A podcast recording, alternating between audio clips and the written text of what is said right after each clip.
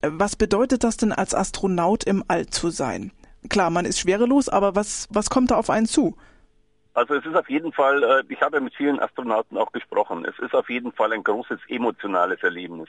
Schon, äh, schon der Umstand, dass man mit großen Gefahren hier äh, unterwegs ist, äh, das ist wirklich auch heute noch mit großen Gefahren verbunden. Denken Sie nur, was beim, beim Start passieren kann. Also allein diese, dieses Gefühl, äh, wirklich eine Pionierleistung zu verbringen, vollbringen und, und dann im Weltraum selbst zu sein, in der Schwerelosigkeit. Es sind ja nur wenige hundert Menschen bis auf den heutigen Tag wirklich in den Weltraum geflogen. Also es ist eine große, große emotionale Sache auch. Und ich glaube, das ist etwas, das einen dann äh, fürs ganze Leben prägt. Ähm, und natürlich ist es auch bei all diesen Astronauten, bei all diesen Leuten die Erfüllung eines, eines Kindheitstraums. Nun muss man ja auch ganz äh, unheimlich aufpassen. Es ist ja da sehr eng, man lebt da oder man schwebt, besser gesagt, neben anderen Menschen umher, die man wahrscheinlich bei den Tests getroffen hat, aber so noch nicht so eng miteinander gelebt hat. Wie, wie ist denn da die ganze Umstellung? Man muss ja auch aufpassen, dass man sich nicht ständig den Kopf stößt. Es ist schon eng, aber nicht auf der internationalen Raumstation. Also da hat man wirklich viel Platz und es ist auch nicht so, dass man die Leute nicht kennt. Man, man hat mit diesen Leuten eine mehrjährige Vorbereitung absolviert. Man ist danach ausgesucht worden, auch ob man zueinander kompatibel ist. Also auch wenn man, wenn man sich hier mal anstößt, wird ja keiner gleich ausfallen werden und, äh, und ungehalten sein und, und vielleicht den Stress spüren lassen, sondern die Leute sind aufeinander eingespielt, kennen sich sehr gut und, ähm, und harmonieren miteinander. Also das, äh, das ist kein, kein Faktor, der hier einen, einen Raumflug wesentlich beeinträchtigen würde. Und es ist auch erstaunlich viel Platz. Man muss sich vorstellen, in der, in der ISS sind 1000 Kubikmeter verfügbarer Raum. Ähm, das ist, äh, entspricht einem sehr großen Einfamilienhaus. Und das sind sechs Leute. Also die kommen prima miteinander aus da und es ist äh, ausreichend Platz. Anders mag es sein bei, bei kleinen äh, Kapseln, bei, bei Start und bei Landung, wo man aber nur für wenige Stunden sehr, sehr eng aufeinander sitzt. Aber auch das hat man alles trainiert, ein halbes Jahr, ein Jahr oder länger sodass, äh, sodass hier nicht ein wirklicher Stress entsteht. Also man kann sich wirklich auf das Erleben des Ganzen konzentrieren und, äh, und dann später auf seine Arbeit auch. Also Stress untereinander würde ich sagen, nö. Auch beim Essen hoffe ich wenig Stress, denn es gibt ja, äh, ja Ernährung natürlich, äh, die auch sehr ausgewogen ist, denn wenn man da lange Zeit oben verbringt, dann braucht man Nahrung und die ist ja nicht so einfach zu sich zu nehmen. Wie sieht denn so ein Space Food aus? Mit der Weltraumnahrung gibt es ja viele Vorstellungen. Also die meisten Leute sind der Meinung, äh, das ist so, man schraubt eine Tube auf und, und zuzelt die dann leer. War tatsächlich in den allerersten Tagen der Raumfahrt so und da gibt es auch wirklich interessante Histörchen. Wenn wir zum Beispiel den Flug von Gagarin jetzt uns vor Augen halten, vor diesen ersten bemannten Raumflügen wusste man ja beispielsweise nicht einmal, ob man in der Schwerelosigkeit überhaupt schlucken kann. Es gab Mediziner, die haben, die haben das äh, in Frage gestellt. Die waren der Meinung, es wird nicht gehen. Äh, und äh, war eine der Sachen, die zum Beispiel Gagarin tatsächlich auch testen musste. Und er hatte tatsächlich eine Tube dabei, aus der er sich ernährt hat. Später gab es dann auch schon weiter Tubennahrung bei den, bei den äh, weiteren ersten Flügen. Aber es gab dann auch schon kleine Ausreißer. Und da gibt es eine, eine nette kleine Story von Gemini 3. Das war Anfang 1965 als äh, der erste doppelsitzige Flug bei den Amerikanern unterwegs war mit John Young und Virgil Grissom. Und ähm, äh, da hat einer von den beiden ein Schinkensandwich mit, mit eingeschmuggelt, da hätte er nicht gedurft natürlich. Und dieses Schinkensandwich, naja, wog ein knappes Pfund, war ein großes, schweres Sandwich. Und dadurch sind die bei der Landung dann 60 Kilometer zu kurz gelandet und mussten eine ganze Weile gesucht werden. Und die beiden haben dann auch äh, einen richtigen Verweis bekommen von der NASA, was aber ihre spätere Karriere dann nicht beeinträchtigt hat. Aber man sieht solche Dinge mit Ernährung, äh, haben schon, waren schon lustige, lustige Dinge, die in den Anfangstagen der Raumfahrt passiert sind.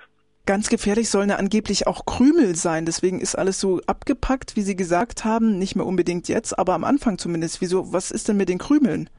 Das mit den Krümeln ist natürlich so, dass äh, war in den Anfangstagen äh, auch ein wesentlich größeres Problem als heute. Also heute gibt es viele Ventilatoren und Filter, die das gerade rausfiltern dann. Aber damals äh, konnte es durchaus sein, dass es irgendwo hinter Instrumentenpanelen sich dann versteckte, diese, diese Krümel, die schwirren dann irgendwo hin, können möglicherweise äh, im Zusammenhang mit Feuchtigkeit dann zu Kurzschlüssen führen und äh, ist einfach als gefährlich betrachtet worden. Deswegen war das ein Ding, das man in diesen Anfangstagen der Raumfahrt versucht hat zu vermeiden, eben auch nicht zu krümeln. Das führt auch heute noch dazu, dass es Nahrungsmittel gibt, die alle mit so einer, ja, mit so einer leichten Gelatineschicht über, äh, überzogen sind, damit man sie, wenn man sie mit dem Löffel aus diesem Förmchen raus isst, damit sie nicht davonfliegen.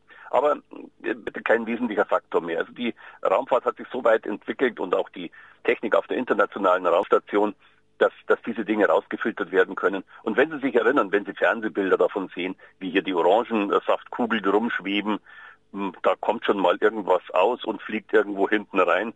Aber es wird dann äh, durch diese Filteranlagen, durch diese Luftumwälzanlagen gut rausgefiltert. Also in den Anfangstagen der Raumfahrt war es ein Problem, jetzt nicht mehr.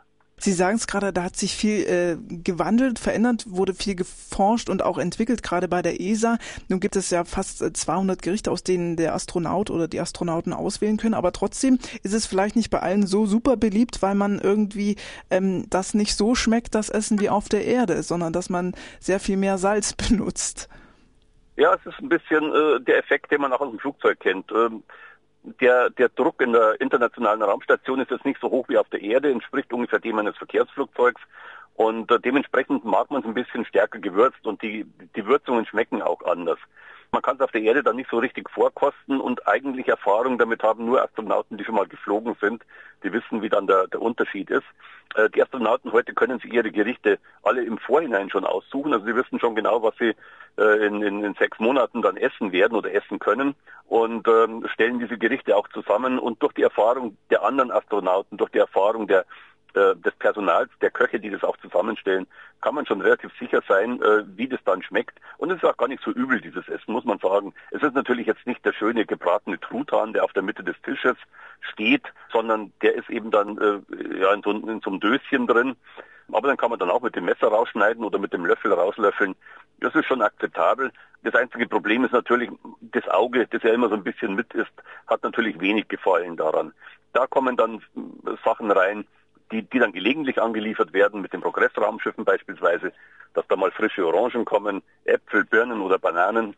Also da gibt's dann durchaus alle paar Monate auch mal was Frisches, sodass die, die Astronauten und Kosmonauten dann tatsächlich auch mal wieder ja, in was optisch Schönes reinbeißen können. Wie sieht's denn aus? Ich habe gelesen, Algen und auch Insekten bei Japanern kommen total gut an. Das ist mir jetzt völlig neu. Zumindest also forscht man also damit. Seine, seine, Spezialitäten, muss man sagen. Die Amerikaner lieben eben ihren, ihren Schinken und ihren Truthahn. Äh, die Japaner natürlich vielleicht Sushi oder solche Sachen. Jetzt mit Insekten, das ist mir, das ist mir neu, muss ich sagen. Würde ich jetzt auch auf der Erde nicht probieren. Nee, danke. Gut, äh, vielleicht können wir noch mal zum Ereignisessen kommen. Da sitzt man dann, das muss man ja alles zu festgesetzten Zeiten einnehmen und auch mit allen Astronauten zusammen. Wie muss man sich das vorstellen? Ähm, ist ganz interessant, die Raumstation ist ja doch ein relativ großes Konstrukt. Es gibt viele unterschiedliche Module. Die Russen arbeiten häufig in ihren eigenen Bereichen und 30, 40, 50 Meter davon entfernt arbeiten dann Europäer, Japaner und Amerikaner in Modulen. Ähm, es ist tatsächlich so, man glaubt es kaum, dass sich die Leute den ganzen Tag nicht sehen. Also man muss sich wirklich vorstellen wie in einem großen Raum. Der eine arbeitet im Dachkämmerchen, der andere im Keller. Und die sehen sich dann tatsächlich nur ein einziges Mal am Tag. Und das ist eben das gemeinsame Essen, meistens das Abendessen, das dann miteinander begangen wird. Das ist dann wirklich wie in einer Familie. Und es hat äh, einen kommunikativen Effekt und es hat einen sozialen Effekt und auch einen emotionalen. Und deswegen ist es sehr, sehr wichtig, dieses gemeinsame Essen, das äh, regelmäßig täglich stattfindet, mindestens einmal zusammen, sodass es auch einen verbindenden Charakter hat. Ganz ähnlich wie bei uns auf der Erde dann, ist es auch in der Raumstation. Äh, einfach das Zusammensitzen, das sich miteinander austauschen, Probleme hier, Probleme da, schildern und, und seine Sorgen loswerden und vielleicht auch ein privates Wort mal reden. Also ein ganz, ganz wichtiger Faktor, im Raum, im Weltraum vielleicht sogar noch mehr als auf der Erde, weil man hier doch den permanenten leichten Stress in sich spürt, dass man sich in einer sehr, sehr gefährlichen Umgebung befindet und nur wenige Zentimeter entfernt eigentlich der Tod lauert. Wenn man dann isst, äh, dann entsteht natürlich auch nicht nur bei uns, sondern auch im All irgendwie Müll. Jetzt gab es äh, irgendwann auch eine Sperrmüllsammlung im All.